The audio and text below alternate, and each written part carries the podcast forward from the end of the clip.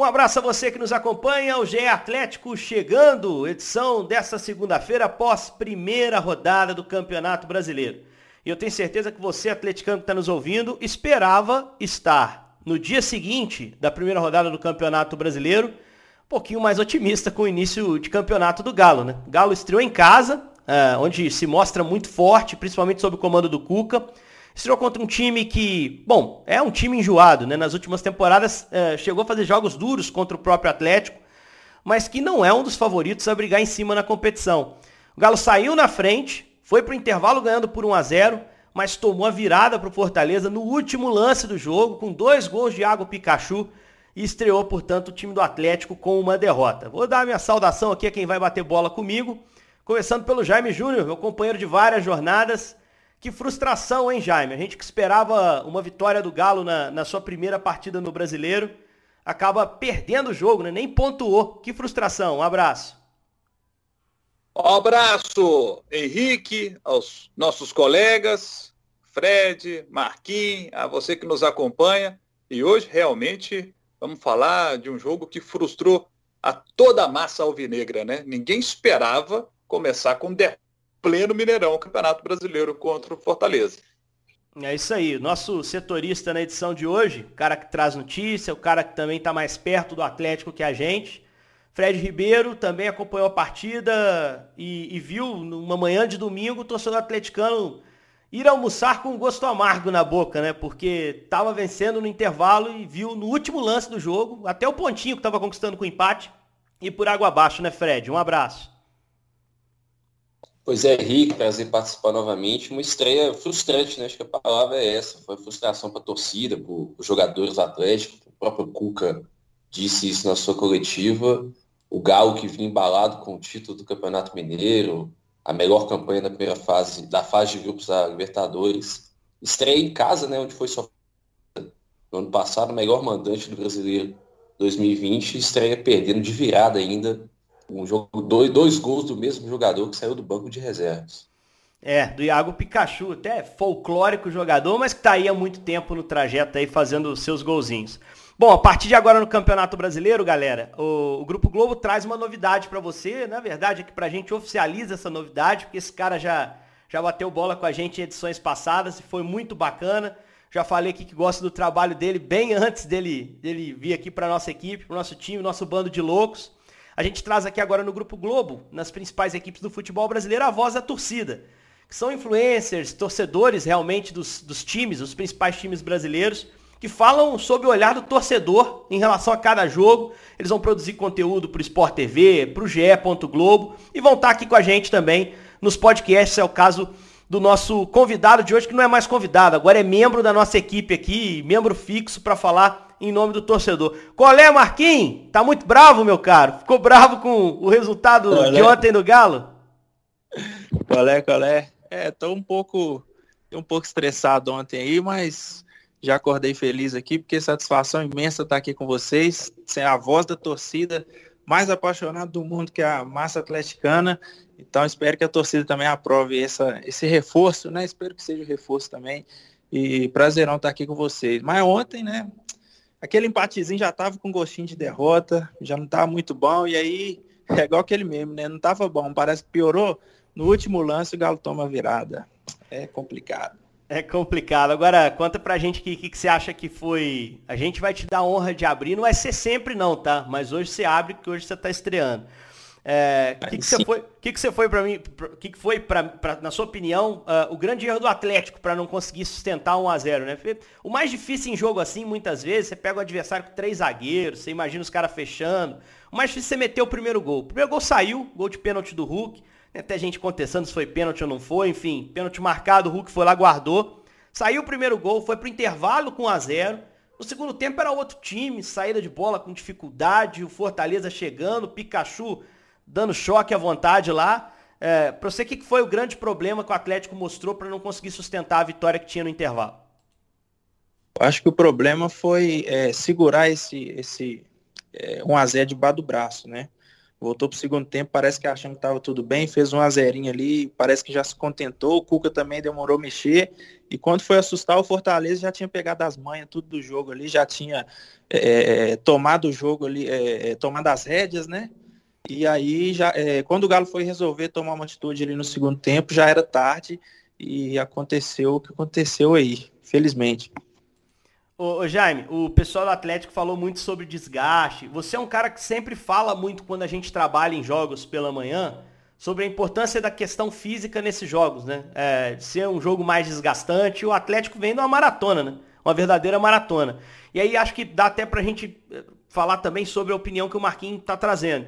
Será que não faltou o Atlético gerir com mais inteligência, até respeito também ao Fortaleza, o jogo no segundo tempo, fechar um pouco mais espaço, gastar um pouco mais a bola. Você acha que o time se desorganizou no segundo tempo e a parte física, como muitos do Galo falaram, realmente pesou para o segundo tempo do Galo ser bem mais fraco que de um adversário que tinha jogado uma semana antes e não quatro, cinco dias antes, como foi o caso do Atlético? É, realmente a questão do desgaste houve, né? Jogo às 11 da manhã, gente.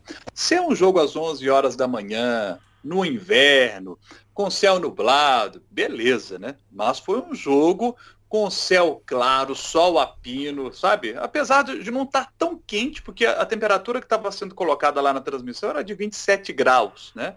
Mas é com céu clarinho, né, filho? Não tem uma nuvenzinha lá pro, pro sol dar uma escondidinha de vez em quando. Então, assim, é, é difícil, muito difícil de correr nessas condições. E aí o desgaste é grande. E como o Atlético vem de, de, de, mais jogos do que o Fortaleza, naturalmente sentiu mais esse desgaste. Mas, apesar disso, dava para ter vencido o Fortaleza. É, acho que o próprio Cuca reconhece que no segundo tempo ele demorou para mexer na equipe, porque o Cuca não esperava que o Fortaleza voltasse para o segundo tempo como voltou. O Fortaleza voltou com alterações e voltou muito melhor. Né? Voltou muito melhor a equipe do Fortaleza, tomou conta do jogo, e a partir do momento que o Fortaleza toma conta do jogo, o Atlético tinha que tentar mexer, tem que fazer alguma coisa. E as alterações tinham de ser feitas e o Cuca demorou. Na hora que o Atlético toma o gol, aí é, o Atlético muda, mas mesmo assim é, o jogo do Atlético não muda. As alterações foram feitas, mas o Atlético continuou sendo dominado pela equipe do Fortaleza e com todos os méritos temos de reconhecer, dar valor ao que fez o Fortaleza no Mineirão, com todos os méritos o Fortaleza venceu. O Atlético não merecia nem ter empatado, não. O, Fortaleza venceu e o resultado foi, foi muito justo.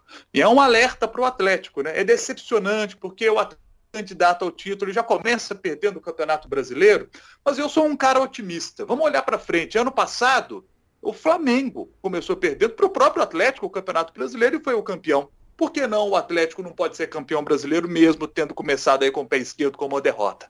É, não é terra arrasada, não, mas é uma derrota que deixa muitas lições para que o Atlético não cometa esse tipo de erro mais durante o campeonato. Porque é natural, gente, você tropeçar em equipes que a gente sabe que vão lutar contra o rebaixamento.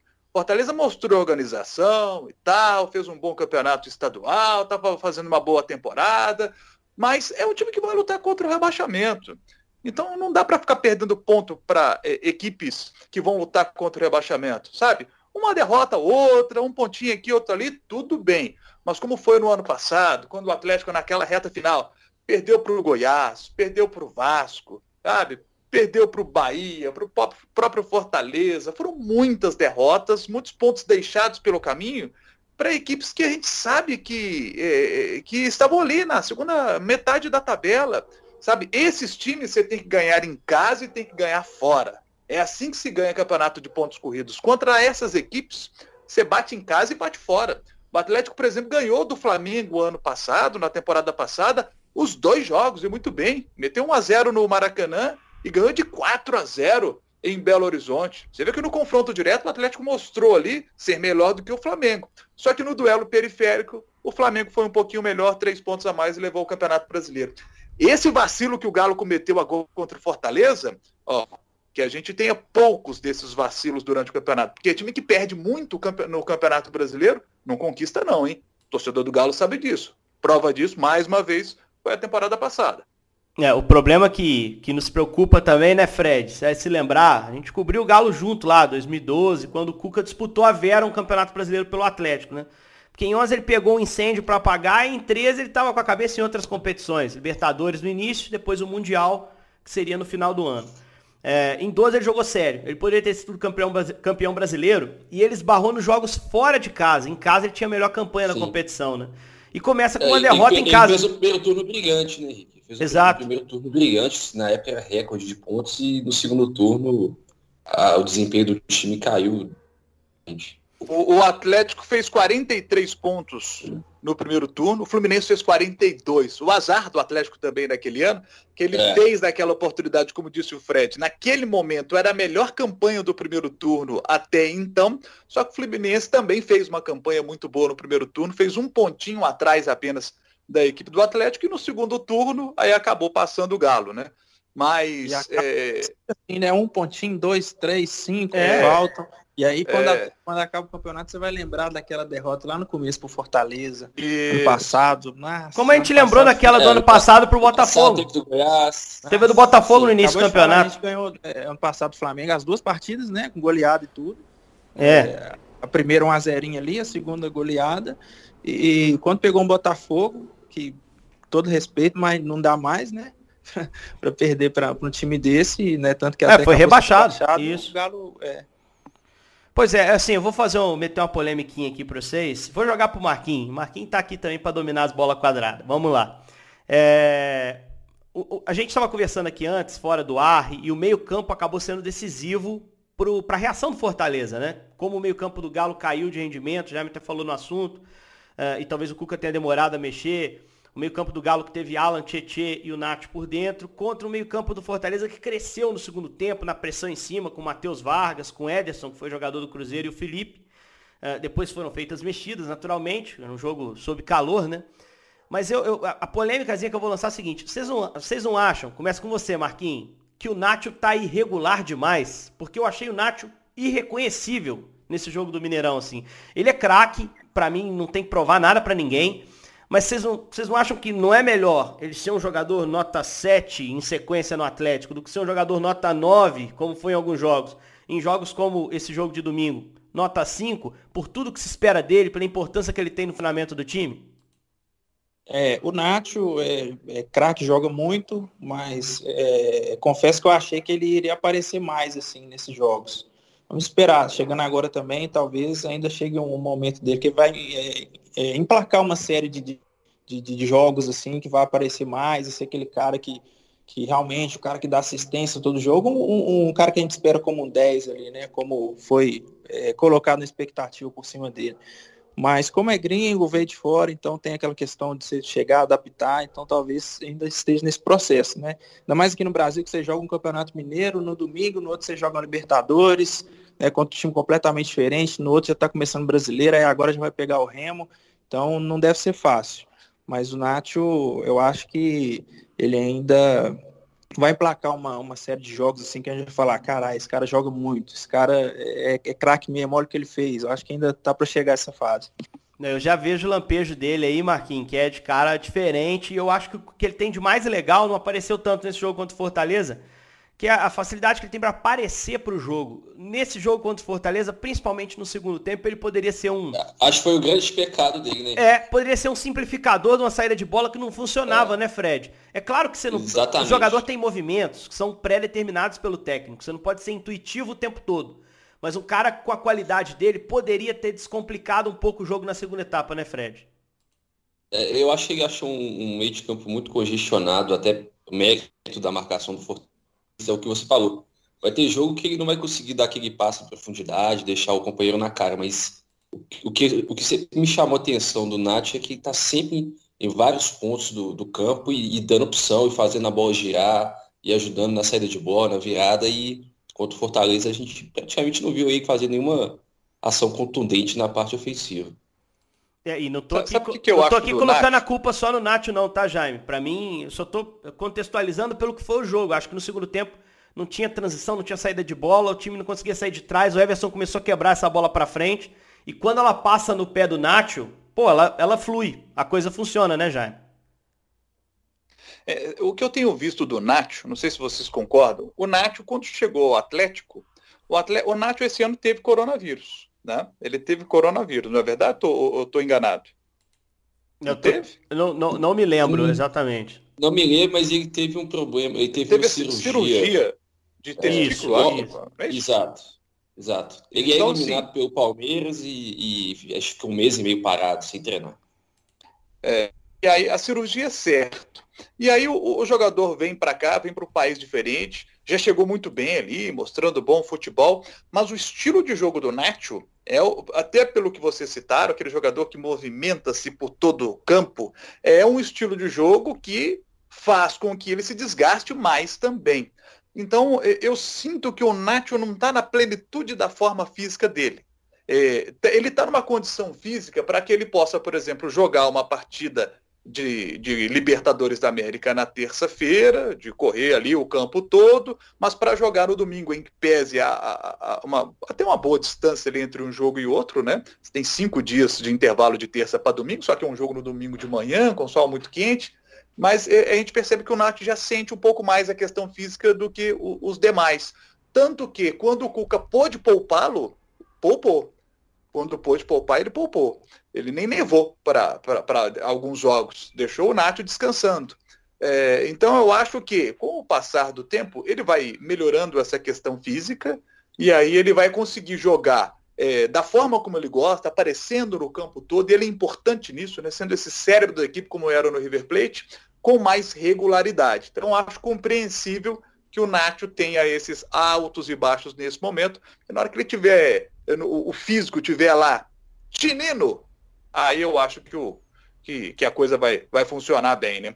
Um, um, jogador, já que você citaram, um jogador que, que tem muita qualidade também, tem me chamado a atenção nessa temporada, é, pelo aspecto negativo, é o Júnior Alonso. É, o Júnior Alonso tem, por exemplo, no Campeonato Mineiro, você pensa uma seleção do Campeonato Mineiro, pô, no início do campeonato ali você já pensa, pô, o Júnior Alonso vai estar na seleção do Campeonato Mineiro. E não estou. E, e não, não coloquei e ele não entrou.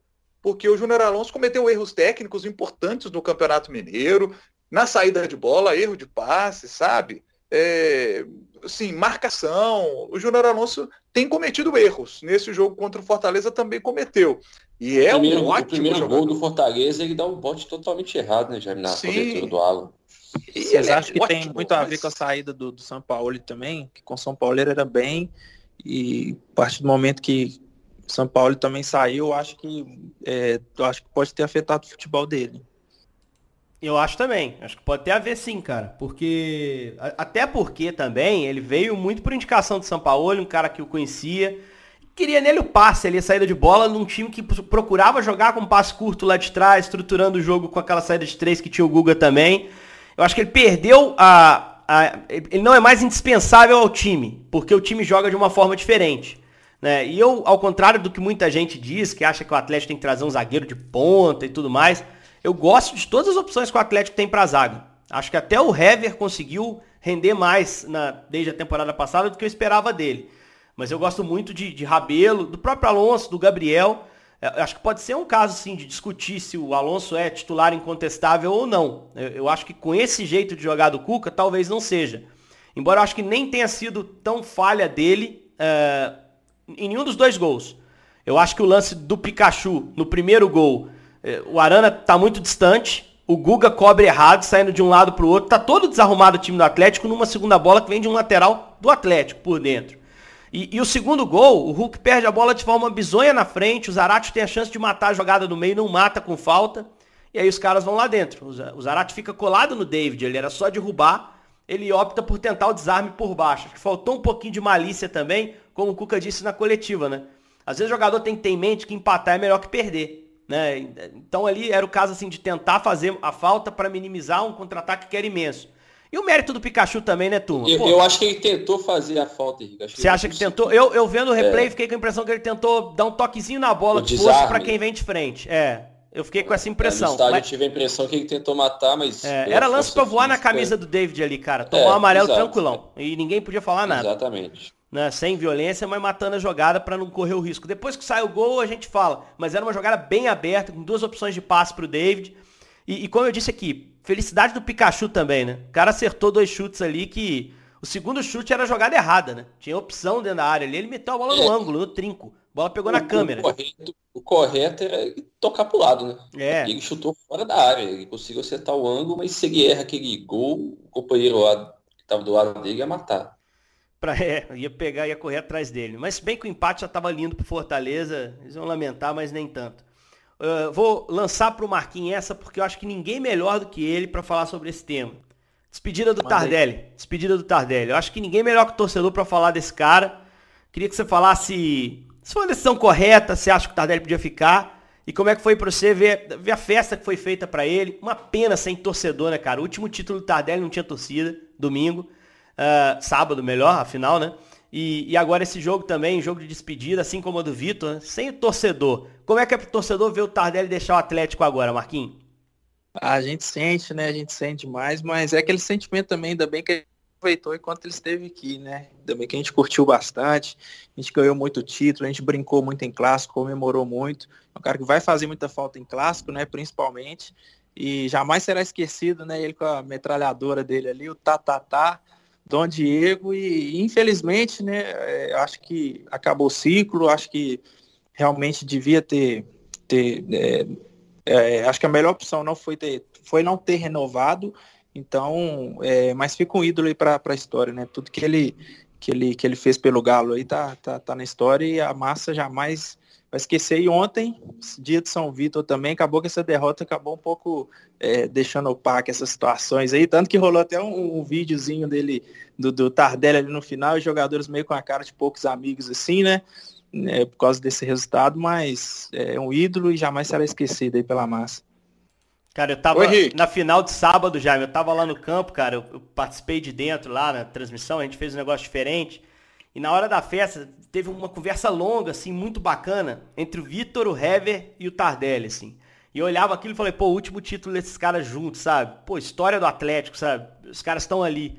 E olhava pra arquibancada sem torcida, que frustração, porque são caras que merecem todo, toda a ovação da torcida, por mais que seja igual o Marquinhos, que é um atleticano sensato, que falou, pô, não dava para renovar, tem questão financeira também que envolve, outras opções de elenco. Mas assim, esses caras mereciam a despedida mais bonita até, né, Jaime? O Vitor, o Tardelli, isso dependia de ter torcida no estádio, sem dúvida. Ah, com certeza. Vou dizer um negócio aqui. Duas coisas, sobre despedida e sobre Tardelli. Primeiro, sobre despedida. É, o Atlético terá a oportunidade de se despedir dos seus grandes ídolos. Estou é, falando, porque eu vou citar não é só Tardelli, não. É, quando a Arena MRV estiver pronta porque o, o, torcedor do Atlético não teve a oportunidade de se despedir do Marques, por exemplo. Pô, o foi um baita ídolo. Marques jogava muita bola. Marques deu muito azar também, algumas lesões, porque 2001, por exemplo, que o Marques estava jogando em 2001, o Atlético seria campeão brasileiro com o Marques sendo craque do campeonato. Mas acabou que o Marques se machucou, ele deu muito azar com lesões assim no campeonato, é, na, na, na sua carreira. Mas Marques, Ronaldinho Gaúcho, é, o Atlético não teve a despedida ainda, um jogo para despedir do Ronaldinho Gaúcho, Tardelli agora. É, então seria, eu acho que vai ser muito legal quando a gente tiver a inauguração da Arena Silva, Daqui a pouco né, vai ser um time Léo inteiro, né, Silva, pô. né, Jaime? Aí pode ser montar 11 contra 11 ali só do que... É, é, tem que ter, tem que ter essa despedida. Esses caras merecem isso e a torcida do Atlético merece vê-los de volta ali na abertura da Arena MRV, num grande evento. O Atlético pensa em trazer um grande adversário e ali na preliminar fazer um jogo aí com esses grandes ídolos que vai ser o maior barato. Sobre Diego Tardelli, Todos sabem, já disse isso aqui no nosso podcast e outras oportunidades, sempre fui defensor da permanência de Diego Tardelli. Acho que joga muita bola, mostrou qualidade ali naquele início de Campeonato Mineiro, estava com boa desenvoltura para jogar, mas pô, aí logo depois vem a lesão muscular e vem dor na região lombar. Então, eu entendo e concordo com a decisão do Atlético.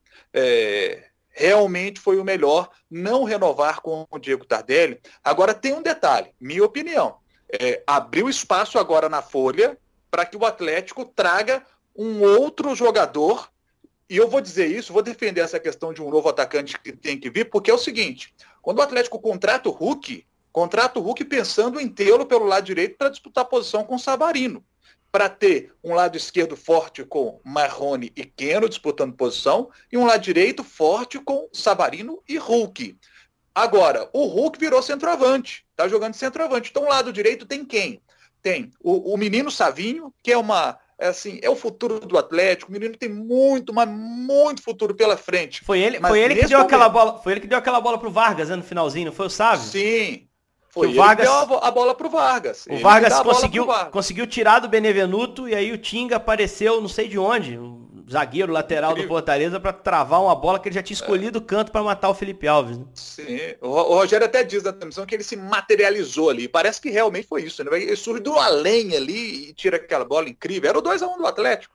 Bom, mas assim, eu gosto demais do Savinho. Todos sabem como eu, eu, eu sempre defendo muito o Savinho aqui, mas acho que é, jogar a responsabilidade uma temporada para um menino de 17 anos, é importante tê-lo ali como opção mas acho que sai o Tardelli, sai o Tardelli, teria de vir um cara para poder disputar a posição com o Savarino ou até ser titular, sabe? O Savarino está muito bem, está jogando muita bola aí o Savarino, em que pés não tenha jogado bem contra o Fortaleza, mas tem jogado bem o Savarino. Eu, nessa situação, sai Tardelli, abre espaço na folha para trazer um cara, um baita cara ali para o lado direito. Eu faria isso. Eu, o Henrique fala, por exemplo, dos zagueiros, né? Você tem. Eu falo uh, que eu não traria zagueiro. Né? Aliás, eu acho que não tem isso, dinheiro para trazer isso. mais ninguém no Atlético, sinceramente. Isso. Já se é caro esse é, time. Se eu... Sim, mas se eu fosse escolher uma, a bala de prata, já você escolhe quem? O zagueiro ou o cara pelo lado direito ali? Um cara rápido pelo lado direito? O cara rápido pelo lado direito. Um atacante ele pelo lado direito. É, eu tenho ouvido aí buchiches de redes sociais, o Fred pode até entrar nesse assunto aí pra gente, para trazer informações de bastidores a respeito disso. Mas fala-se no basti nos bastidores, a gente viu aí recentemente o Santos mostrou interesse em Natan e Gabriel, e fala-se nos bastidores do Atlético interessado no Marinho do Santos. Marinho, atacante do Santos. E olha, se o Atlético realmente o traz, seria uma baita, uma baita de uma contratação. Do aí Atlético acabou, aí do meio para Aí, é. Nicolé, você não é. concorda? Aí o pau vai Hã? quebrar mesmo. Não, aí, aí, aí é exceção. E, e, aí olha o contexto que o Jaime colocou. É, vem um, sai dois, abre espaço na folha de vez. E é um jogador de altíssimo nível, gente. Aí da América da temporada passada, mas o Santos não tá podendo abrir mão de muita coisa lá, não. É, o Marinho é, é, é talvez o, principal jogador do Santos. Talvez não. É com certeza o principal jogador do Santos. Mas se vier embaça, hein, Marquinhos? Fica embaçado pegar o Galo, hein? Nossa senhora. E sobre a zaga, eu acho que o Galo tá precisando sim de um, de um zagueiro, cara. Eu acho que segurar as pontas com o Rabelo, Alonso, a gente me comentou que o Alonso não tá no, no, melhor momento.